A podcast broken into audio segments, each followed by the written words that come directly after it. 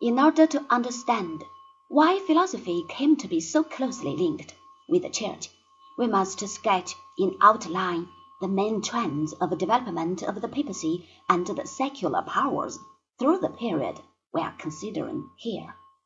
It was largely due to the political vacuum left by the disappearance of Imperial Rome that the popes were able to secure their commanding position in the West.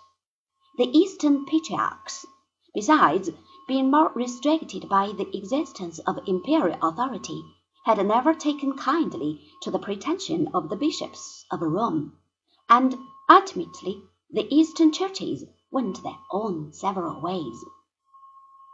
Moreover, the barbarish influence of the invading tribes of the West had set back the general standards of literacy that had in Roman times prevailed throughout the empire.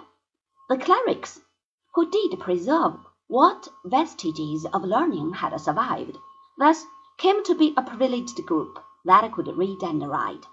When, after some um, centuries of strife, Europe emerged into a stabler period, it was the clerics who founded and ran the schools.